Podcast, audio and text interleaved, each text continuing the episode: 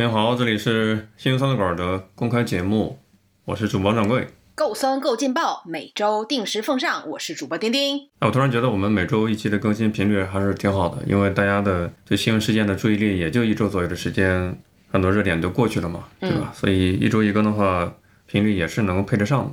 没错，每周都能吃上热乎了，特别有画面感。吃上热乎的什么呀？总之要能赶上热乎的。其实我本来啊，本一周吧，哎，前半周我们可能发现很多的热点啊，等我们可能写到我们的素材里了，哎，等到我们要录节目前一天，发现哎，已经没有人关注那事儿了啊，我们就关注这两天发生的啊，所以真的是每次都是新鲜出炉啊。是啊，跟个烧饼铺子一样。哦，你在想啊，过去的一周，嗯，到底是谁救了谁？我现在都有点拎不清楚了。哎，对呀，你说是是是蔡徐坤救了炎亚纶，还是大 S 救了蔡徐坤？这对，现在已经陈建州了，好吗？陈建州了，哎呦，已经陈建州了，我吃瓜的速度已经赶不上了。所以这是一周一更的频率，真的挺好的。嗯因为过几天大家都忘了，哎，炎亚纶是什么事儿，嗯想不起来了吗？嗯，对，说不定大家把这几个人的事儿都记串了啊，因为离得太近。实际上，他们不管是救了谁，其实都是救了金良公。已经没有人关心俄乌战争，对吧？哎，对对对，这天哪，你怎么，你你是穿越过来的吧？怎么说这种老历史的话题呢？我们就像市场上带大家去买的古董一样，都是上周的古董。这些新闻都是上周的旧新闻，陈年旧事。别别别，嗯、对对对，我们提这周新鲜的，好多人还等着我们上货呢啊！聊一聊上海发生的事情吧。有一个奢侈品牌在上海呃联名了三家咖啡馆，在上海的知名呃商圈儿，在销售他们的产品，有书，有帆布袋包，哎呀，结果把帆布袋包给带火了。哎，这让你说的跟那个什么无感情去 干货版吗？太无感情了，就说的跟那路边卖葱油饼的啊，加送了一个什么马甲袋儿一样啊。话说是这样的啊，就是顶级奢侈品牌 LV，你知道吗？它的最它都不算顶级，好不？好，对，中级啊，这个奢侈品牌 LV，就是大家先了解一下它的这个价位啊，可能很多的男士也不太了解，就是巴掌大这么一小个小小的包包，巴掌大啊，你可能把你的这个 iPhone 手机放进去都非常的费劲啊，拿出来的时候可能还卡手啊，就这样的一个包，它售价是一万两千多啊，一万两千八，然后你要是想从正价买这个包还买不着啊，你必须得通过代购啊或者加价这种形式，大概一万四才能拿到啊，比手机只大那么一丢丢的包啊，就这么的一个价位水平啊，我们先了解一下。然后呢，它这周联合了刚才掌柜说了三家咖啡店啊，这咖啡店其实不说也罢，没有人听说过。这三位三家咖啡店呢，它都包装成了三种特别，现在叫做多巴胺嘛。哦，现在有叫多巴胺穿搭，我看到这个多巴胺穿搭，就是颜色都是特别跳、特别亮啊，什么莱茵什么什么蓝蓝啦，什么红了。那它这次呢，就是推了一个薄荷绿、落日黄和经典红啊，那么就把三家咖啡店这个门头啊包装的对吧，五颜六色。然后这里边卖的咖啡呢，它外边那个纸套啊，就是不是也都有一个呃防滑的纸套嘛，也是这三种颜色的啊。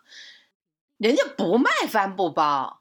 人家卖的是书啊，这些书呢上面写着什么成都啦、上海啦、巴拉巴拉，就是看这个书名就两个字，比如说成都啊、上海，然后也配着不同的颜色。那么这个书美名为《城市啊画报》啊，那里面可能就介绍这个城市的吧啊。那总之感觉好像也是卖书。那你知道啊，就这样的一本书，比如说啊薄薄的啊，跟咱们小学的时候读的那个语文课本差不多厚吧。就这样一本书啊，就上面“上海”两个字啊，掌柜，你觉得这样的书一般卖多少钱，你才会觉得值得一买？在我的消费观里面，不能用手机话费积分送的都是贵的。不，就就这么说吧，比如说我要用支付宝积分兑换，你告诉我能不能兑换？支付宝积分、手机积分、信用卡积分，你都舍不得用，你要支付宝积分，嗯。就假设吧，这在你常看的那个旧书摊儿上啊，看到了这孔夫子旧书摊儿上，你看到了，哎，你你你你觉得这本书你还挺想要的，然后老板报了多少钱，你觉得可以一买？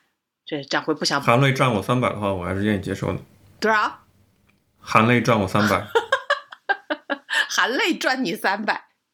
确实啊，就这样的一本啊语文书，差不多厚薄的啊这种城市画报，在这咖啡馆里卖二百九十块钱一本，哎，正好还在掌柜你的这个心理价位范围内啊。但是呢，这个你要单纯买书，当然没有人买了，因为这书上毫无奢侈品痕迹啊。不过你如果买两本书，啊，就可以得到一个印着 LV 的帆布袋。没错啊，就是有的时候我们都拿它当垃圾袋的那种帆布袋。我仔细的看了一下啊，嗯，无论是它的制作啊，它的材质，还有啊它的设计感，真的跟我们买菜的帆布袋没有任何差别啊。上面也不带拉链，里边也不带内袋，没有任何的金属装备，更没有什么 PU 皮啦、牛皮啦，各种各样的这也没有。然后在设计上呢，它就像给猪身上盖个章那样。给帆布袋上的一角啊，它的右下角盖了一个章，哈哈哈既没有满满篇满幅的这个 LV 啊，也没有什么大师级的在上面画了一个漫画啊，或者是限量版啊，通通没有啊，就是盖了一个章，这个章上啊有这个 LV 的字样啊。我刚才说的这二百九是当中卖的最便宜的书啊，贵的书。两万啊，从二百九到两万不等。那大家当然，因为他买两本书就可以送一个帆布袋嘛，所以大家通通都选择了这个二百九单价的这一本的书。所以获得这个帆布袋的起步价为噔噔噔噔五百八十元。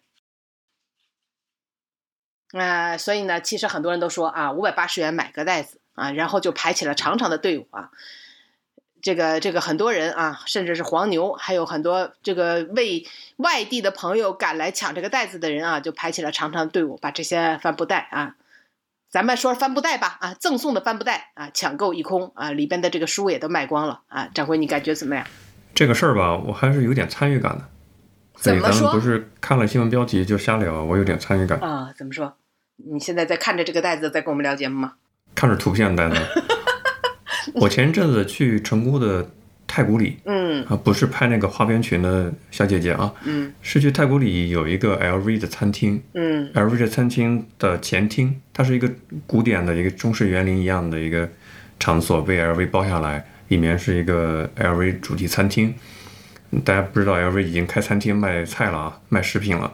它它的前厅入口那个前厅是 LV 的书店。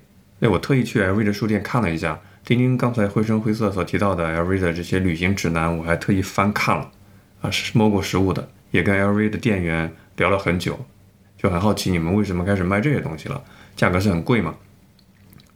店员就很细心的跟我讲，LV 呢，大家认知里面都是卖奢侈品包包嘛，其实不是啊，LV 的文化内涵很很丰富，LV 呢有自己的这个文化部门吧。他们想做类似于这个 Lonely Planet 这样的一些城市文化指南攻略的这样的书籍，所以我翻看好多，有有上海，有成都，呃，若干个地方吧。它不像 Lonely Planet 的城市包揽的那么全，但是确实有不少你想去的那些旅游目的地城市，他们做的很精致。我看了一下价格，确实也就几百块钱嘛。当时小姐姐是。随手是背着那个帆布袋的，当时倒是没有听说说买两本书送帆布袋，因为我了解到是他们目前没售卖，那可能在上海是上海本地的呃为公司的上海也没卖呀，上海也是送啊，是你买书人家送袋子，没有说让你是啊，嗯，就我想说的是在成都那个他没有提出我买书他送我那帆布袋，只是说那个是他们自己那这个展示的，没有去售售卖这个这个东西。那在上海这个活动的话，可能升级了呗。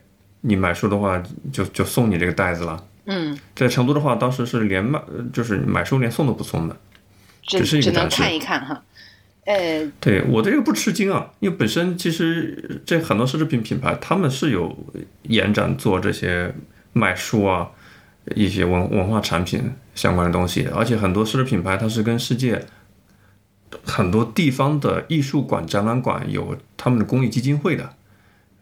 当然，人家也是基于品牌的社会责任价值啊，其他的品牌是，呃，影响力宣传的各种方面的目的吧。就这类包包以外的生意他们做了很久啊，只不过可能对于只知道买买买的人群就不太 care 这些方面的新闻。说到这个袋子啊，本来呢在上海，其实可能真的像掌柜说呢，人家主要真的是卖书啊，这个袋子顺便顺便送的，本来是你只要买书买一本就给袋子，结果没想到所有排队的人啊都是奔着这个袋子来的，你知道吗？根本一看这样的话，袋子不够，你知道，顾客太多，袋子不够，而且大家都直奔袋子来，对吧？买多少书都无所谓，收多少钱都无所谓，就要袋子，所以他们临时把这个。就是买书的这个就门槛儿吧，送袋子的门槛就改成了，把这个呃送袋子的门槛就改成了两本书啊，是是有这么一个变化的啊。那有这样的一个事情啊，其实我觉得可能挺好的，但是大家关注的焦点都变成了这个环保袋，你不是也觉得有点偏差吗？假设他们是想宣传这种城市文化的话，那你会不会觉得这也是有一点偏差呢？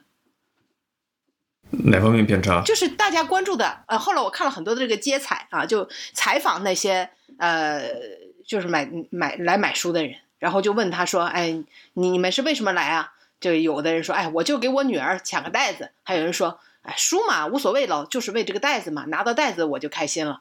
”就没有人关心他可能想宣传的那个文化内涵，对吧？那你刚才说他他可能就一直在致力于这样的，但其实没有。也许并没有达到他们这样的一个目的啊，所以你觉得这件事情的本质没有改变吗？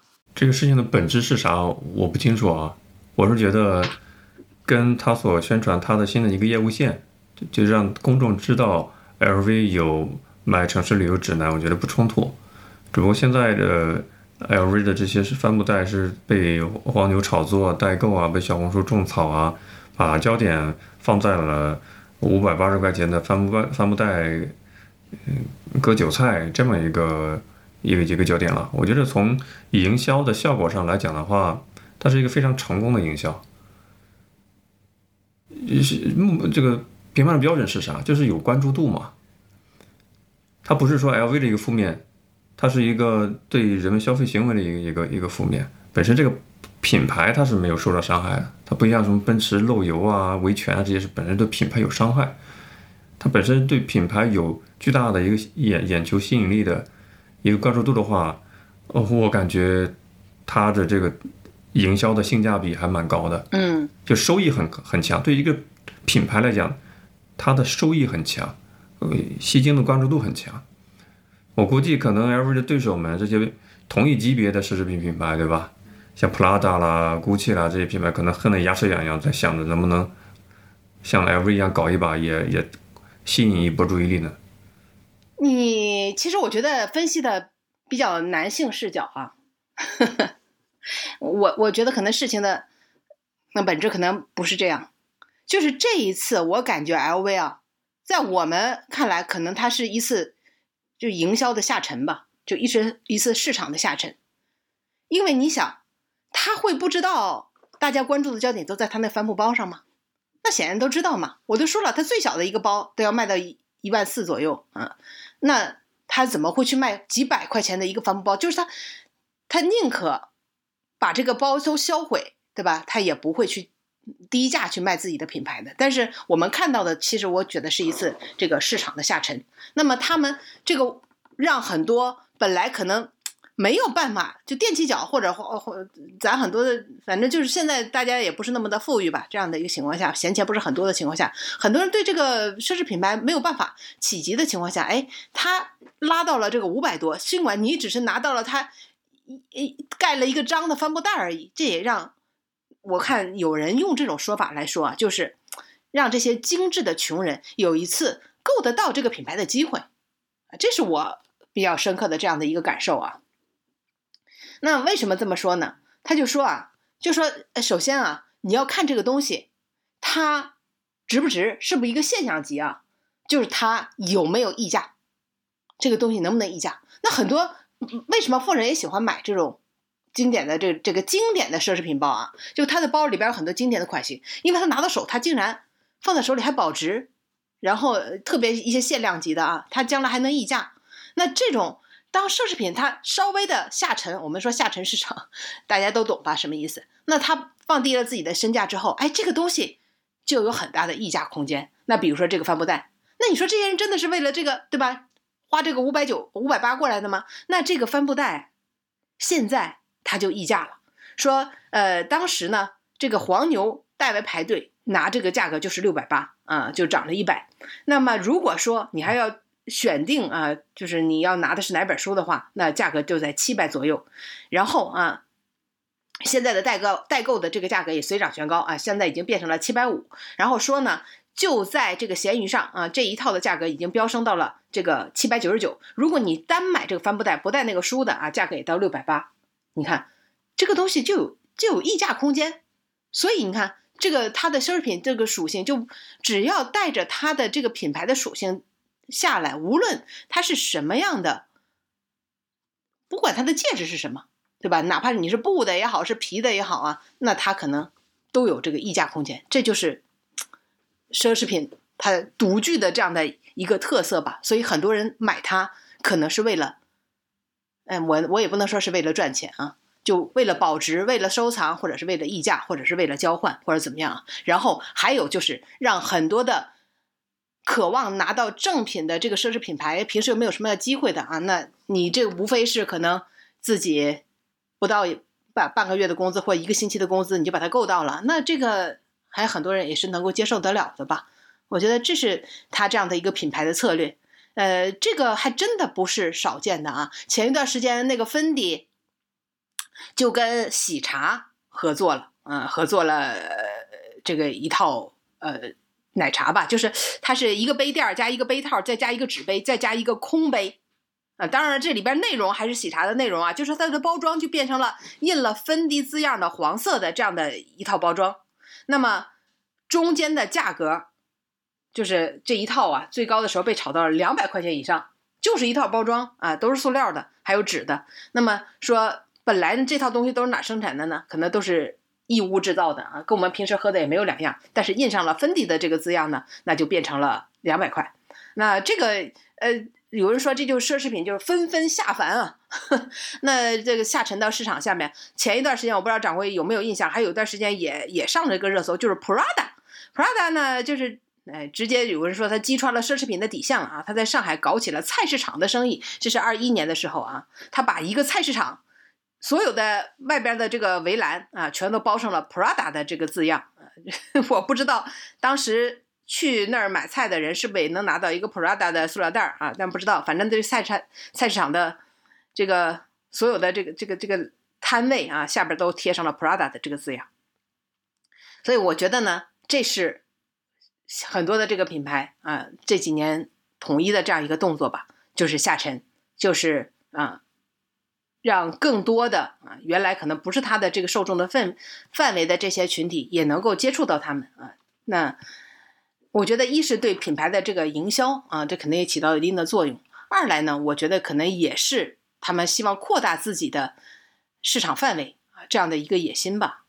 好，那我说一下我的看法，可能跟你会非常极端的不相同，也是提供不一样的视角。通常意义上来讲。下沉市场的话，是指三四线城市，那叫下沉市场。在上海，你说谈下沉市场有点怪怪的，那可以理解成是上海肯定不是下沉城市嘛？那就意味着是你想意思是想收割上海这个两千五百万城市里面的中低收入人群，所以叫下沉市场。不然我就理解不了是你是说下沉市场是指哪个市场了？这下沉市场当然是指原来消费水平不一样的了。那在每个城市里边，那不可能大家的消费水平都是一样的嘛？那就是我刚才的第二个方向的解释：上海这个两千五百万城市里面的中低收入人群，你定义为下沉市场，不然解释不通了，对不对？嗯，你具体想说什么呢？就这个是一个你刚才提了一个点，我拎出来，我们讨论一下嘛。我觉得它不是下沉市场的事情，完全不是，这是我的观点啊。你所说的。芬迪的联名的这个茶，这个在营销界其实就就是今年上半年的事情嘛。这个事情很火，在上海很多人就是为了买那个黄颜色的呃奶茶的杯子，就去就就去排队就去抢。这个事情，营销圈很有意思一个观察。喜茶在疯狂的炒作这个事情，但是你看到芬迪的官微，一个字不提。芬迪是极度的低调处理这个事情。我不知道丁丁是不是有看到这样的一个一些分析啊？因为这其实就是小牌帮大牌嘛。芬迪不 care，呃，喜茶倒是觉得可能是对自己的品牌的一个很好的一个价值，炒一波热度嘛，这是一点。Prada 的菜市场这个事情我也有看到，我觉得它不太是丁丁所说的这个奢侈品品牌这个统一的一个行为，然后下沉市场，我觉得不是这个思路。呃，我理解的版本是，嗯，近几年吧，奢侈品牌确实有一个统一的一个趋向，就是在中国市场在讨好年轻人。怎么个讨好法呢？第一个。营销方式非常讨好，话题性出片率，呃，公关的一些市场活动博年轻人的眼球。因为奢侈品品牌意识到，就是熟龄女性吧，熟龄消费者吧，他们过往那个人群不值得支撑，就不能够支撑他们的品牌的一个市场的一个一个价值了。他们想要统一的啊。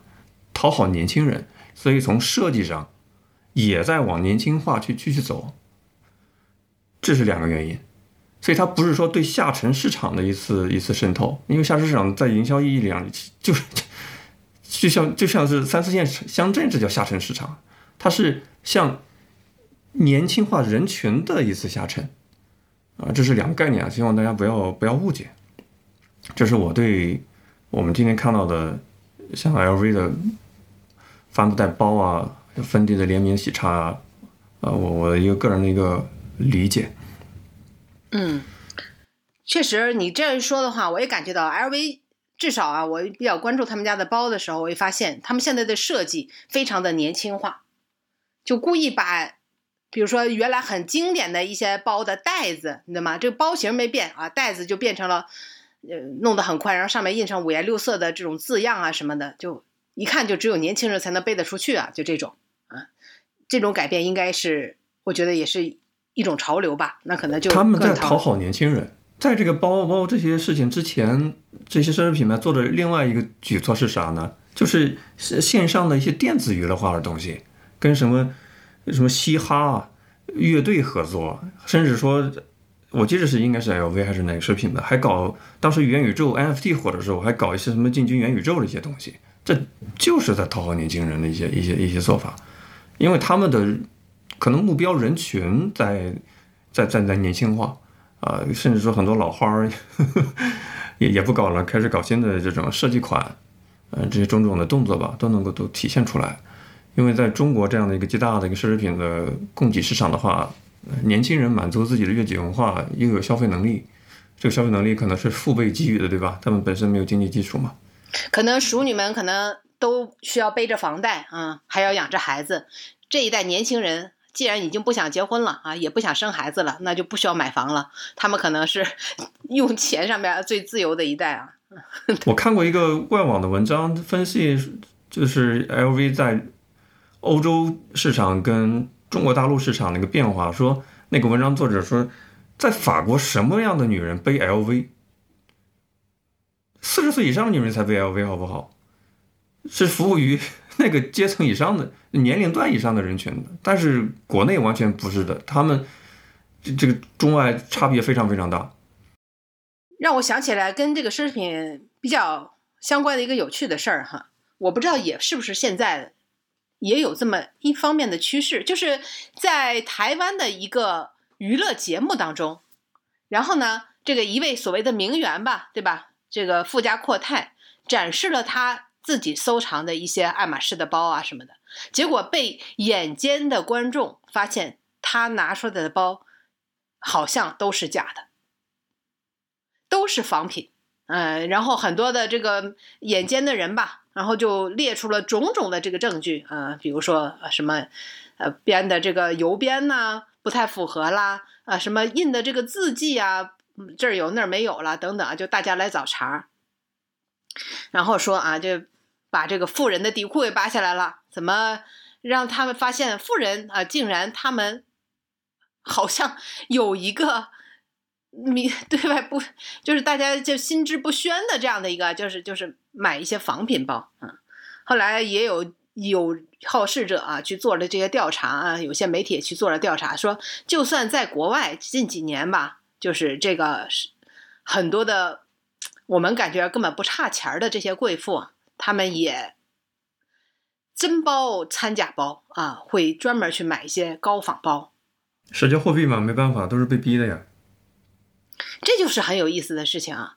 然后，呃，我还去问了一些身边的朋友，我就说，比如说你很喜欢一款包的这个设计，然后呢，这款包如果说它的仿品的包几乎可以乱真，你会因为只想拿一款真包而绝对不会去仿买仿品包吗？那我我得到答案都是，当然买那款假的。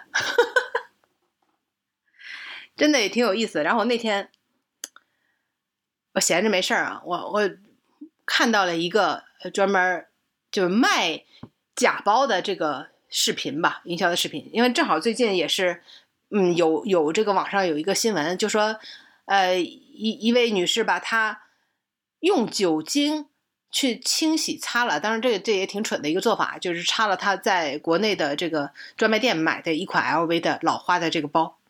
结果上面就一层膜掉下来了，然后就就只剩下了底下那个棕色的 棕色的部分，然后就看着那个所有的那 LV 啊花儿都随着那层膜儿就卷下来了啊，心也碎了，就花了好好大好几万买的那个，然后我就看了他讲啊这个假包的这个制作过程啊，不知道 掌柜有没有兴趣听一下，真的很有意思。他就说他们进货的就是这个。老，我们知道那个老花啊，就是 LV 的这种包啊，它它其实不是真皮啊，它其实是是这种贴膜制作的这种 PU 的。那么他们都是从国外这种原厂直接买的底下的那个料啊，因为上面这是没有的。然后他们是仔细的研究了一下，就是那个包它是底下的那层料棕色的，这这是这是可以向外卖的。然后呢？呃，再镀上一层膜啊，保护膜，刷上一层油还是什么的，然后再印上这层字了之后，然后再刷上一层膜，什么反正就贴多少层，然后最后呢，就我们看到这个样子。你如果用酒精的话，真会容易把这层膜就给擦下来啊。然后他们就就他们那些工厂啊，就专门去分析这个包啊，就怎么一比一的去还原外边这层膜啊，又怎么制作的，就看上去这质量还一样。然后他他们从正品的这个包店就买来了这个包，然后当场拆开，对吧？就是把所有的零件都放好了，都拆开，然后一比一的再去还原，再把它，对吧？这个制造好了之后，然后他把这两个包摆在一起啊。这个视频让大家看这两个包有什么差别。他说最大的差别就是我们这拉链比他那个拉链好多了，特别的丝滑。仔细看一下，真的没有什么差别，看不出差别了。好像这两年就是这种仿品的高仿的这个包。好像还，我不知道啊，这个是不是真的是这样啊？但听这一些呃，就是暗访的这些调查来看，好像比往年要卖的好多了。如果我们是从原材料成本来讲这个事情的话，那奢侈品真的没啥性价比。我接触过国内一个做皮鞋的某大品牌。听他们讲，用皮鞋的就是要涉及到用使用牛皮材料嘛。我以前看网上电商，一双皮鞋还是有国内带品牌的哦，两三百块钱一双皮鞋，我都觉得这鞋能穿吗？这这这鞋是不是牛皮质量很不好？后来跟这种一线的厂商了解一下他们的原材料。这个这品牌我就不说了啊，亲口讲的。你就是用在世界上能进到的最好的牛皮，奢侈品等级的使用的牛皮，他们的原材料的价格不到五十块钱，我听了我都惊呆了。如果按照这样的一个原材料成本来讲的话，顶级奢侈品级别的质量的牛皮啊，不到五十块钱。如果按照这样的一个呃维度来看的话，他们还不是用等级最高的那个牛皮做的皮鞋，卖个两三百块钱，利润率还挺高的。就你以为它已经很便宜了，其实人家原材料成本非常非常低。那如果我们从原材料成本来谈奢侈品的值不值的话，就没啥讨论的价值，因为它绝对都不值。但品牌的溢价那显然是很高的。本周有一个新闻，不知道丁丁是不是注意到啊？叫史上最小的 LV 的包，卖六万美金。你知道它有多小吗？你猜一猜，它有多小？不是这 史上最小的 LV 这包能装啥？一支口红吗？是这种吗？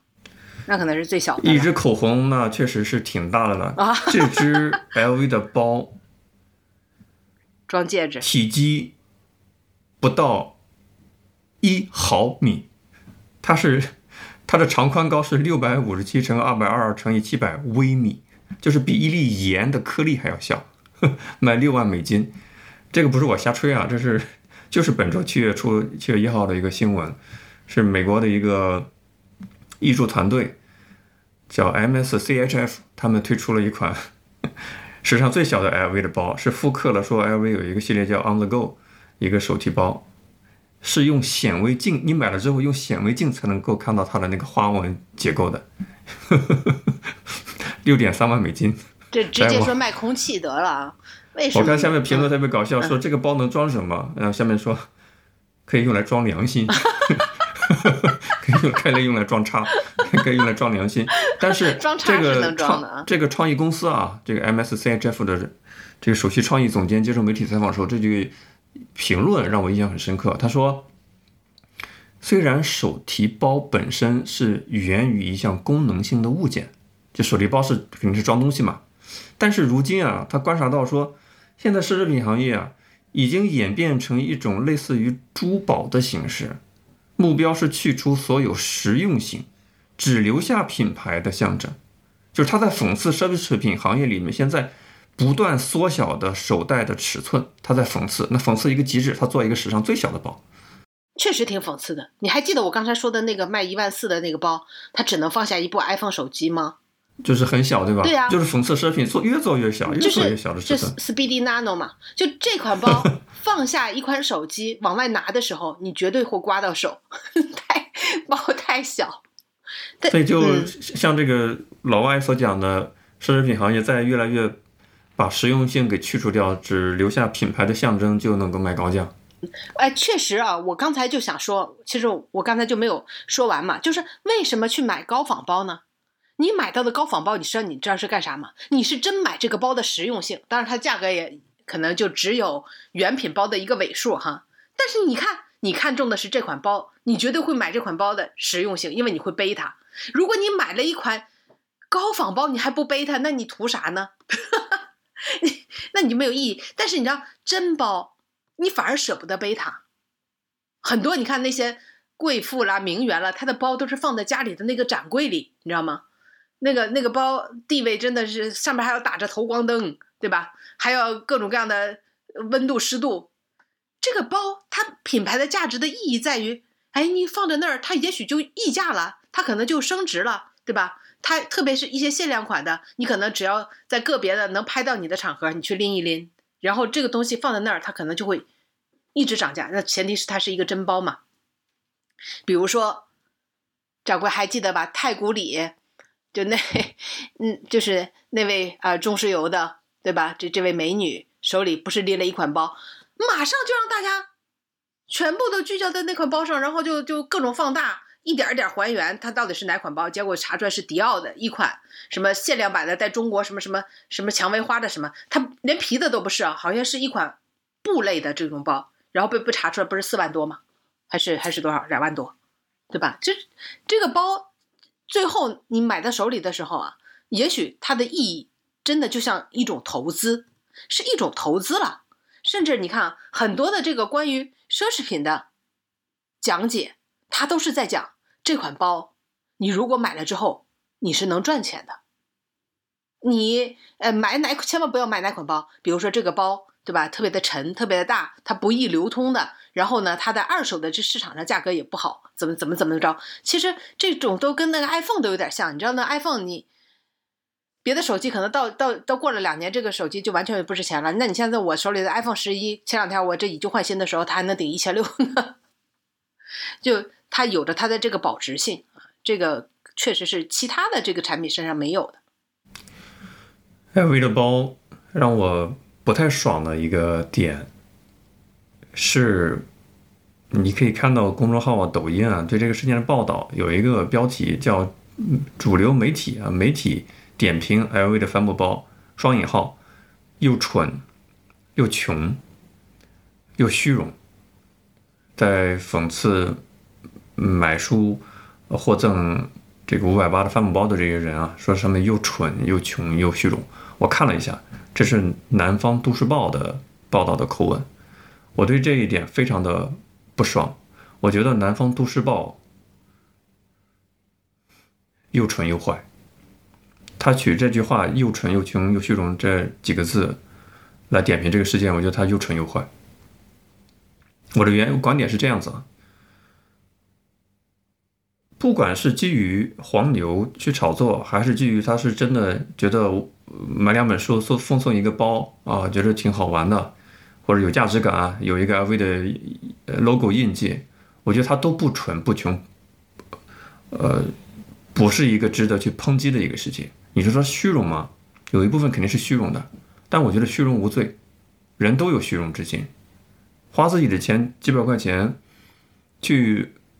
买这样的一个呃书啊，买主体是书，然后附赠包，我觉得这个行为没有任何值得去批评的部分，完全不是南方都市报所提的又蠢又穷又虚荣，反倒是你一个大媒体，你去用这种口吻去讽刺，呃，一个很一个一个消费行为吧，就不太像是一个主流的大媒体所做的事情，它透露出什么样的信号呢？让我感觉是啥呢？我就在揣测这个《南方都市报》这个记者他是什么心态。首先，现在中国大陆的媒体没有骨气、软骨头，大家都心知肚明，是吧？只捡软柿子捏，因为很多报道、很多社会民生关注的话题呢，不敢报道，或者说，呃，报道也发不出去。现在主流媒体没骨气，我相信这是应该有共识的一个认识。其次。他可能就是写这个稿子这个人，他可能是这样的一个心理，我就大胆以这种像鲁迅说的，以最坏的心理去揣测这这这个呵 呵同胞了啊。你如果看到在消费者心里面，这个奢侈品这个级别的品牌，你如果你是这个品牌的拥有者，你最不愿意看到的一个情况是什么？就是。这个品牌烂大街，因为它会降低你手持的这个品牌的价值感跟你的虚荣心感。你所喜欢的东西如果烂大街的话，你就会丧失这种心理的满足感、虚荣心感。我在想，他是不是这个这个媒体人，他以这样的一个心理讽刺那些花了五百八十块钱的人，说他们又蠢又穷又虚荣。我这是基于我的一个恶意揣测啊。如果你不是基于这样的心理的话，我给你举两个另外的例子，你为什么不再抨击？我举两个例子啊。去年的二月份，我不知道丁丁是不是还记得，有一个很火很火的一个，也被炒起来的一个小玩意儿，叫冰墩墩。我说大家是不是还有印象？就是去年二月份，你知道冰墩墩炒的有多火吗？OK 啊，那原价也是一两百块钱的东西啊。炒作到两三千一个，比 LV 的这个包要贵很多吧？这个包送两两本书加起送你一个包子也才五百八而已。冰墩墩直接是炒作十七倍的价格，当时媒体可没有用又蠢又穷又虚荣来去讲这个事情。再比如说，在上海还有一个被炒得很火很火的一个东西，溢价率贼高。我相信很多女性听众也应该有所熟悉啊。就是上海迪士尼的顶流明星玲娜贝尔，大家知道玲娜贝尔的手办玩偶炒的有多火吗？一个一个玩偶啊，一个毛绒的玩偶工玩具，这也是媒体报道的。我看到的是北京日报的报道啊，又列出了各种渠道里面炒作价格，一个玲娜贝尔的一个毛绒玩具一千四百起，它也不是奢侈品吧？它只是一个迪士尼的一个周边而已，也没有见媒体报道说什么又蠢又又虚荣啊。这完全是双重标准再去再去去点评这样的消费行为啊。所以我觉得像南方都市报这样的媒体又蠢又坏，这是我个人的看法。我觉得只是角度不同，他的角度肯定是觉得这东西不值，然后你们还花钱去买。你觉得一千四的琳娜贝尔一个布玩偶不是，值吗你听？我说呀，就是他的这个角度啊，比如说从，比如说从父母这个角度啊，你花五百八去买了一个咱家塞都没处塞、放都没放放的这个帆布包啊，我也不认识买 LV，你这跟我在买菜那个包有什么区别？你怎么花五百八买的，对不对？这五百八没有妈妈不认识 LV，奶奶呢？就我奶奶也都认识是吧？不，我是想说呢，那你从这个角度说是没有问题，但是呢，我现在这个心态，我根本就没有从去这东西它本身的这个价，就是它的这个成本值不值这个问题。那我从头到尾我都是一直在讨论什么呢？就是啊，奢侈品它本身是有一个溢价空间的，对吧？就是它因为它的品牌价值在啊，它可能还有涨价的这个空间。但是你知道现在啊，挣钱有多难？我看上周有个这么个热搜吧，就说，呃，大意是五万块钱，就是如果你失业了，五万块钱你能花花多久？就这个意思吧。然后呢，别别说，刚本来是想讨论这个问题，结果话题一偏就被带歪到攒五万块钱有多难，然后就说，哎，什么我已经工作多少年了，我都没有攒下，对吧？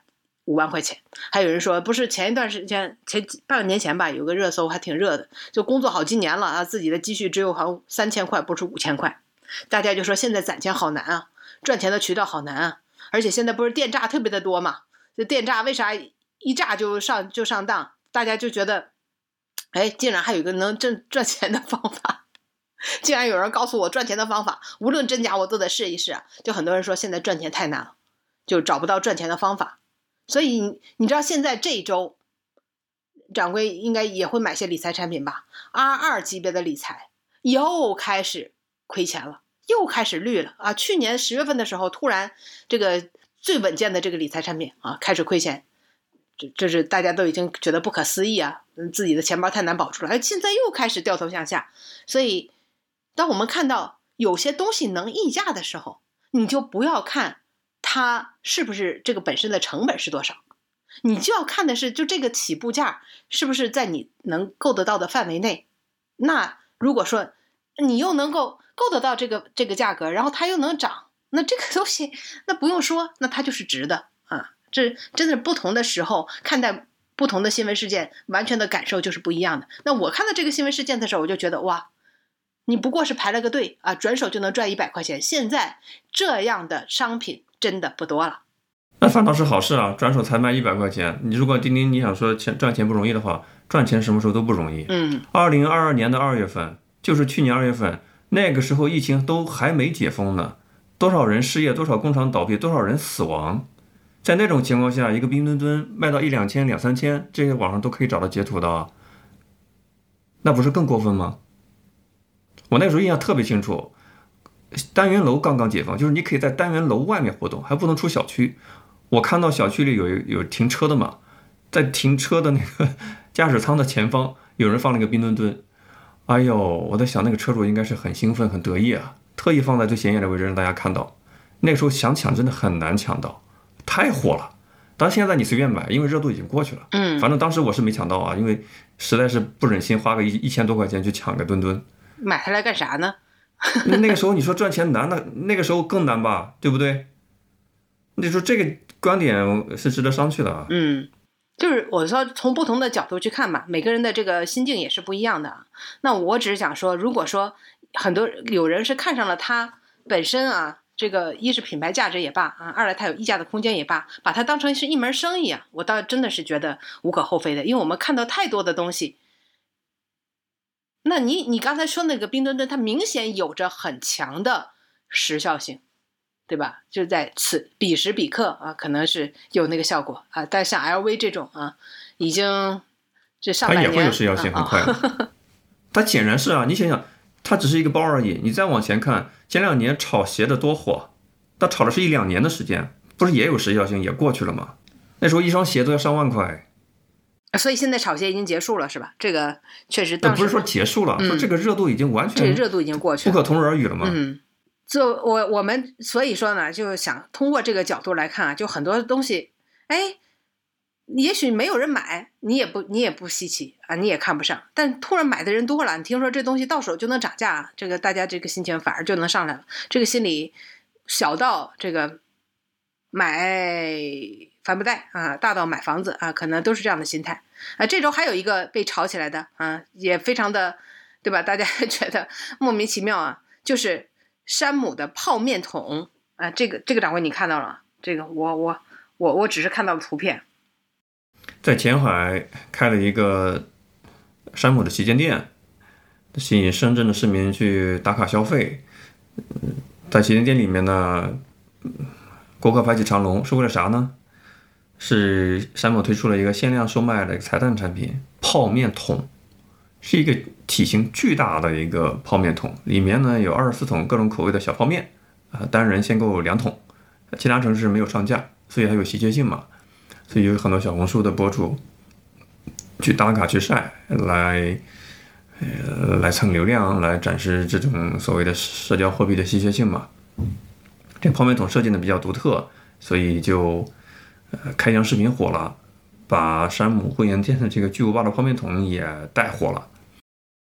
这个这个泡面桶原价是一百六十八啊，我们看到它挺大的，就感觉小人国啊，我们小人国里看到突然看到一个巨人国里一个大泡面啊，要抱在怀里才能抱得动啊。那这样的一个泡面桶呢，在二手平台上已经被炒到了五百元。嗯，那么因为它限量嘛，只卖四千份嘛，七种口味啊，所以你看它这个溢价空间都翻了好几倍啊，差不多翻了三倍多。这不是也令人感到很稀奇吗？嗯，我觉得有的时候啊，就是这个商家卖的东西啊，跟这个自媒体一样，他就出爆款。这种爆款有的时候真的是毫无理由的。你像这种，我们叫做合集，对不对？就是这大包泡面桶不就像做合集一样，就把所有东西装在一个袋子里？这种形式少见吗？不少见。掌柜，你有没有看到？就是那个那个超市里有个特别巨大的那种爆米花桶。就弄成像那个可乐瓶那么，就可乐瓶的那个形状，然后做成一米多高那种那种大的那种爆米花桶。上海的很多便利店里会有卖一个大的爆米花桶，我知道的。我从来就没有见人买过。哎，你说这个不新奇吗？挺新奇的。那我这个什么类似于，把各种各样的东西混装在一起，然后外边弄一个很很炫的这个造型，我在很多的食品店里都看到过。我没有哎，比如说，对了，想起来一个，你看过那个大白兔奶糖吗？就一个怎么说，手臂那么长的一个大白兔奶糖，你应该见到过吧？其实它肚子里边是小的大白兔奶糖。这个在南京东路的游客如织的步行街的两边的小店里面，都会有一个售卖大白兔奶糖的经典包装放大版，然后里面塞很多小的零售单元嘛。它，你说跟这个，它在设计思路上有差吗？那是大白兔奶糖，它也是奶糖的包装啊，奶糖的形状，对吧？这也是泡面桶的形状，然后这里边装的都是他的子子孙孙，那里边也装的他子子孙孙，对不对？这有啥差？没有差，这就好像你抓出一条大鱼，鱼肚子里有好多小鱼，道理是一样的。哎，那个就成了爆款，就火了。这些都没有啊，那我觉得其实这个完全就是，呃，比如说，当然有它造型的这个可爱了，然后有限量的这个加持，有这个山姆会员店，它作为网红商超啊、这样的一个背景的这个加持，再加上很多的网红去去宣传它，去捧吹捧它，呃，这样的一个助力啊，所以就造成了这样的一个爆款，然后造成它的一个溢价。那为什么有很多人去买呢？我觉得一可能觉得这东西挺新奇的，二，我的天呐，溢价三倍啊！你这就是如果在理财市场上，对不对？这是什么概念？这这年收收益率达到百分之三百，我的妈！这个跟不是年收益率，你这买上之后转手就能，如果就能炒到这个价格，你如果真能卖出去的话啊，看到的都是商机，谁谁在乎那个泡面？不能转手的话，也能自己吃掉，也不亏，对吧？我感觉这个事情特别好啊，这没啥去去值得批评的部分。你像上海的开市客是，呃，他开业的时候一窝蜂的去抢，抢啥呢？抢原价的，一四九九的茅台，抢什么原价的，呃，奢奢侈品的包，说什么抢到了一年的 Costco 的会员费都都抵回来了，就只赚个会员费，对不对？大家都觉得好值。这个它的这种现象级有各种各样的点啊，限量款、稀缺性。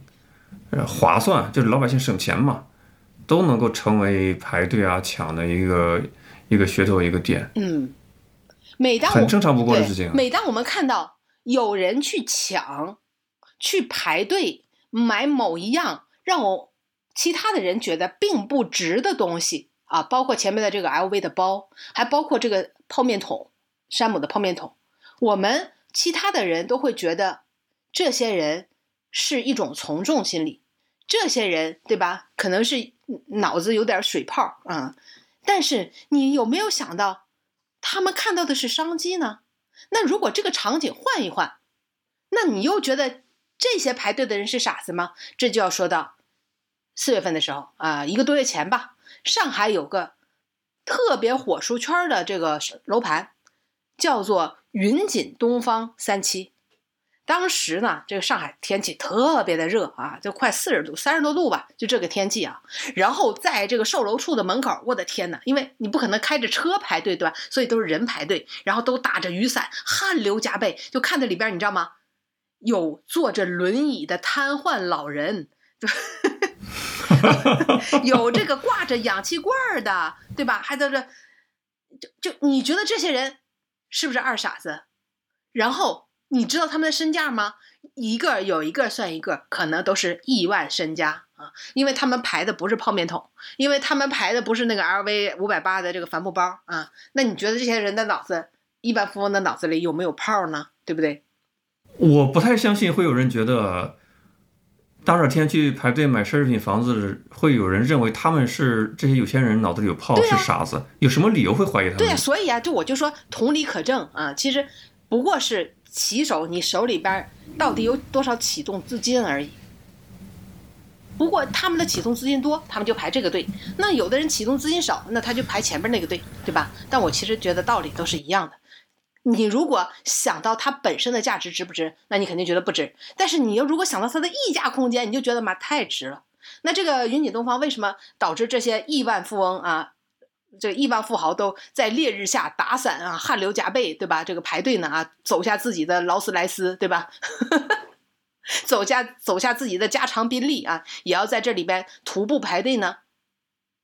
因为啊，这个三期啊，就是云锦东方三期啊，基本都是别墅啊，这个基本上都是二百平、三百平这样的一个房子，它的均价是多少呢？均价是十六万。哎呀，旁边的人听，我的天哪，十六万，我的妈呀！这二百平、三百平，你想想，算一下得多少钱？至少三千万起呀，三千万到一个亿都不止啊！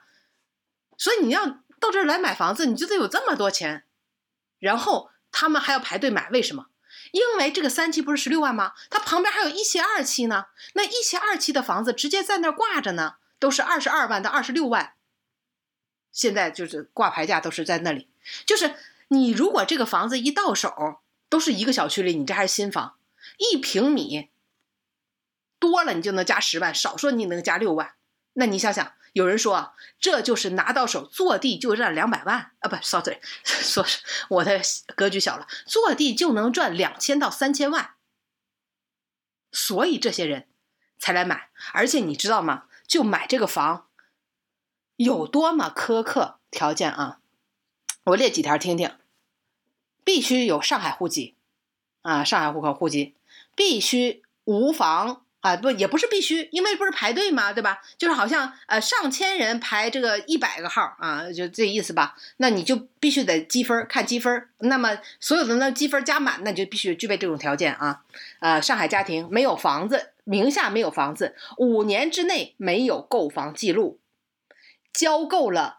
整整二十年的社保啊，二十年的社保，你想想，就这些条件，哪个条件拿出来，对吧？那不得淘汰掉百分之九十的人啊？然后，嗯，这还不算。你要是买第一套房，你不是虽然你名下没有房，你可能以前买过房，对吧？你显然嘛，你要是买第一套房，你就要这个所有的人啊都要交五百万的五百万的这个押金压在这儿，就先交个五百万的押金压在这冻结了啊。然后你如果是买的第一套房，你要出示你有九百万活期的证明。你如果是买第二套房，以前有过买房史啊，你有买第二房，你必须出示两千九百万活期的证明，而且一个月之内这钱都不能动，随时人家验资。你就说这条件是不是杠杠的？在座的各位啊，排在那个亿万富翁排在 烈日下挂着氧气罐的老人排队的那个人人都符合，那他们都是怎么符合的呢？你都不知道，那都偏了。离婚的离婚，对吧？离婚了我就无房了吗？对不对？然后呢，这不是上海户籍怎么办啊？就这边不排队了吗？旁边就一推一群黄牛，手里举个牌，就是立等结婚，对吧？立即结婚，当场结婚，什么？你知道多少钱一个吗？结一次婚，没结过婚不知道啊。拿那个结婚本儿成本是多少钱？不就给给人家钱？你不是人家黄牛白让你结个婚啊？就是你比如说不是上海户籍，但是你跟那个。呃，对方是上海户籍的，你不就结婚了？你不就 OK 了吗？对不对？那你就变成了上海户籍的家庭。多少钱？五十万。开个价吧。五十万到六十万，立等，你当场交钱，当场给你办证，当天就给你把证取出来。所以嘛，不是我二十五万就能跟人家结，行使我上海户口的权利，打个价格战嘛。然后你知道，就是当场那个售楼处不是先填意向吗？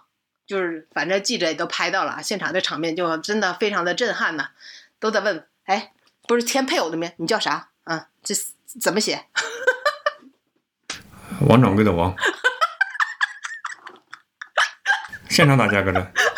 王掌柜的王啊，这个三行一竖，甲丙丁的丁，哎，我也要去，我二十万吧，二十万，我我我我觉得应该还还可以吧，啊，我也愿意。就就这么就这么夸张，对吧？五六十万，大家马上说，你想想，回头挣两千万啊，三千万呢，就是呃，有个婚史算算什么，对不对？嗯，然而人家说，这些人本来这么有钱，他们是肯定风险意识很高的。但你想想，跟人家假结婚，这风险有多大呀？以前你别说这种了，就普通老百姓找个假结婚的，不是中介经常找吗？一一刚开始说好了，对吧？两万块钱。你给你办个结婚证，然后离了之后，对吧？两万块钱给到你，人家就跑到外地去了，就不回来离婚。最后怎么样？就坐地起价嘛。你不给个十万八万的，你根本拿不到离婚证。那你说人家都知道你奔两千万来的，万一五十万人家不干呢？当然了，人家中介哈黄牛，人家老那啥了，专业了，就出具了可可可详细的这个资料了。比如上面写着什么有无子女，对不对？连子女的毫无继承权都要写在上面，都写的清清楚楚。但是你这是违法的，对吧？人家万一。说一个合同无效，谁知道呢？总之，啊，这些人都为抢这一百多个席位啊，就知道坐地。那你知道上海就可不止云锦东方一个楼盘，多个楼盘，核心地啊，你看郊区不行啊，郊区现在就是冰火两重天啊，郊区现在都在打折。那核心地区的这个楼盘出现了倒挂，就是新房比旁边的二手房要低，都出现这种情况，为啥？因为现在。不管是没钱的人还是有钱人，想找个稳妥的投资的机会，就说别说稳妥了，别说赚钱了，就不赔的机会，都挺少的，都不是那么容易的啊。股市股市赔啊，理财理财赔啊，你做生意做那就更不用说了啊，就有去无回。所以你看，只要出现有特别让我们能够预见得到的。能够升升值的这样的一个投资的机会，无论是有钱人还是没钱人，大家都愿意去排队的，都愿意去尝试一把的。所以你你别看不起那抢泡面、抢抢帆布包的，这抢房子的有差吗？没差。我从来没有看不起啊！从节目一开始的个人的观点态度就已经表明了。没说你，我这个你，我感 觉这个事儿，呃，这个事儿，就上海可能以外的地方朋友不太理解上海的豪宅市场。这种夸张的级别，对吧？今天所提到的这个盘云锦东方在徐家汇滨江嘛，它的一个噱头点是，这按照中介的说法啊，你如果买了云锦东方的盘，你就跟那个 Oh my God 的那个买它是邻居，哦，呃，他的盘他的房子也是买在云锦东方的，哦只不过可能嗯不是最新的一期，对吧？人人人家是上海落户了呀，以高中学历，上海引进人才落户了啊。嗯，但他但他户户他社保应该没有二十年，嗯，人家可以以公司的名义买说明他找了一个二十年的结婚了啊。是这样的一个情况。啊，其实本周有另外一个盘的房子比较火，翠湖天地有一套房子，业主挂牌价很便宜啊，非常非常便宜，可划算了，只挂了 一千九百九十九万，结果被疯抢，疯抢到什么程度？翠湖天地的小区门口都是排着长队，现在上海天也很热，都是看那套房子，那套房子户型贼差，但是人家挂牌价很低嘛。后来发现这个业主很鸡贼，他那不是想要出售的挂牌价，它是一个起拍价，它相当于是用这个价格吸引了一大波想把资产配置成翠湖天地房产的人，然后现场开启了一个拍卖模式，看谁出价高我卖给谁，所以挂了一九九九是一个噱头。这个事儿大家可以在网上也也找一找，反正我看到了好多上海的链家的中介都在朋友圈发吐槽啊，说这个事情，那房子越来越狗血。就是一千九百九十九万起是吗？对，它不是一个预期的售卖价，它只是一个起步的拍卖价，把这先把人给拉过来。啊对，但我我我我其实想说的是，大家不要误会啊，就以为上海的这个房地产市场还在这这高高歌猛进，并没有啊，就是可能核心地段的这些新房，因为出现了倒挂啊，所以才这种现象，然后现在就叫停了。现在君东锦呃云锦东方。他把所有的已经交钱的人的押金都退回了，然后就叫停了，现在就不不摇号了。所以那些已经交了五十万假结婚的，都不知道自个儿娶了个啥人的，现在真是肠子可能都要 悔青了。因为这个你不能不给人家吧，你不能说这房子不买了，我这假结婚就作废了吧，对吧？嗯、你说这是不是新时代的爱情买卖啊？哎呀，以往爱情买卖都是指唱起来了，突然有了 BGM 的感觉。对啊，过往的爱情买卖是指花点钱为爱，对吧？鼓掌吗？现在的爱情买卖是为了买卖房子领了结婚证，嗯，所以新形式的爱情买卖。对呀、所以你看，那泡面桶虽然限量吧，又不需要你社保，又不需要你这个什么什么什么假结婚，也不需要你上海户籍，能翻三倍。人家也可能就是买了，他不是说黄牛去抢，他就是为了去抢，他不是说想抢了之后就要卖出手赚差价了。我知道，我就说啊，我当然不可能所有的人都是为了买了，对吧？那早为了卖了，那不都过期了嘛？但是我就说这种有溢价空间的，然后可能有人就因为此，可能不是为了吃，可能是想作为一种赚点小钱的想想法去做这事儿，我觉得一点儿我都不奇怪，我还觉得这人脑子挺好使。我也想强调一遍，我觉得南方都市报写这篇稿子标题叫 “LV 帆布袋又蠢又穷又虚荣”的这个媒体人是又蠢又坏。大家如果现在还知道有什么东西在溢价，对不对？然后呢，是一个比较很好的，可能 能赚点外快的啊，也不妨在我们的这个微信公众号上大家一起分享一下。毕竟啊，这个能找到正合法的、正正确的这个这个正常的这个赚钱的方式，我觉得你去利用这种方式去赚钱啊，是一点都不丢人的。这也是一个很有意思的悖论。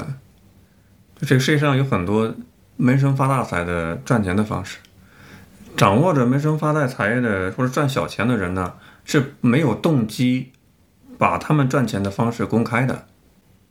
这个也合情合理，对吧？嗯，哎，我看到今天有一个大 V 吧，在那儿说，他说百分之九十九的人是不会把自己赚钱的方法告诉别人的。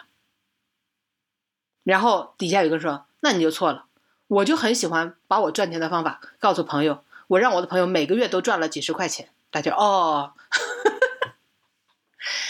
几十块钱确实也是有可能的啊，毕竟不多嘛，啊，愿意分享也没啥。呃，几百块钱的东西有人抢，呃，几千万的东西也有人抢。上海本周还有一个成交房子是一点五亿嘛，呃，据说买主是年轻人特别喜欢的一个购物平台得物 APP 的创始人，一个年轻的小伙子是吧？把赚年轻人的钱买了上海内环的大平层，一点五个亿，对吧？我是感觉，嗯当然可能在人生财富的获取上呢，你到年龄某一个阶段的话，你会认清这样的一个事实：穷人会把自己辛苦赚的钱买消费品，富人会把自己的钱不断的变成资产，他们买的是资产，他们买的不是消费品。而且富人还有一个可能让你无法接受的一个事实：富人的钱是花不完的。你可能觉得他买一个包就很贵，但其实他的财富、资产生钱的能力是远远超过他日常的消费的这种水平的。所以有钱人的钱是花不完的。那 B 站上有很多关于采访这个全世界最有钱的那帮人的纪录片，哎，很多是欧欧美的那些呃顶级富豪啊，就采访他们的家庭生活，他们对财富的理解。穷人是一个劲儿的把自己的血汗钱买消费品。消费品跟资产的区别是很大很大的。你如果你买个 iPhone，你其实就是在买消费品啊，对吧？你买一个 LV 的书籍，买个包也是消费品啊。但香奈儿除外，对吧？香奈儿的营销策略是你买了它，它就是买增值，对吧？人家这个营销策略很很成功。呃，如果你意识到这一点的话，你可能就不再愿意成为一个消费主义的奴隶，在想着怎么样把人生的财富通过。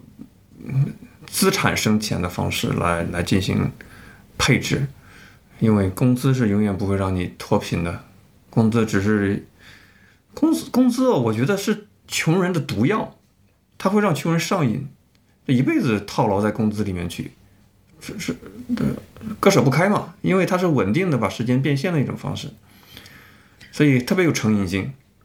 我觉得我现在身上最有溢价空间的就是我的这个结婚名额了。嗯，这个想买这个豪宅啊，不差钱。然后想找这个上海籍结婚的啊，请联系我跟掌柜。我都打价格战了，你要要跟我打价格战，我也是没想到。别别别，咱俩可以就是内部权衡，然后我们出一个统一的报价。这也是在过去的时候，为了避免价格战啊，这个行业经常会出出出具的一种手段。如果说五百八的 LV 的帆布袋让你觉得。特别的荒谬的话，我觉得一个不到三百块钱的精神享受的产品特别值得入手。你只要微信关注、搜索“酸菜馆播客”，就可以找到酸菜馆的会员节目的购买方式。只要不到三百块钱，就可以享受到一整年的私密的会员节目。嗯，我感觉特别的充实。听了酸菜馆的会员节目，会让你的思想溢价，让你的格局溢价。让你的人品溢价啊！这是真是只只赚不赔。你这有点虚假宣传了啊，我还是觉得还是要老老实实、诚诚恳恳的，就是给大家每周六有私密节目的一种时间的陪伴吧。没错，但有就有人喜欢听我这种胡说八道啊！感谢大家的支持。一定要在公众号搜索关注我们，也可以添加王掌柜和丁丁的私人微信，啊，查看详细的会员节目的介绍，也是对我们的原创内容的一种支持。我们下期再见，拜拜。更多节目，下载荔枝 FM 收听。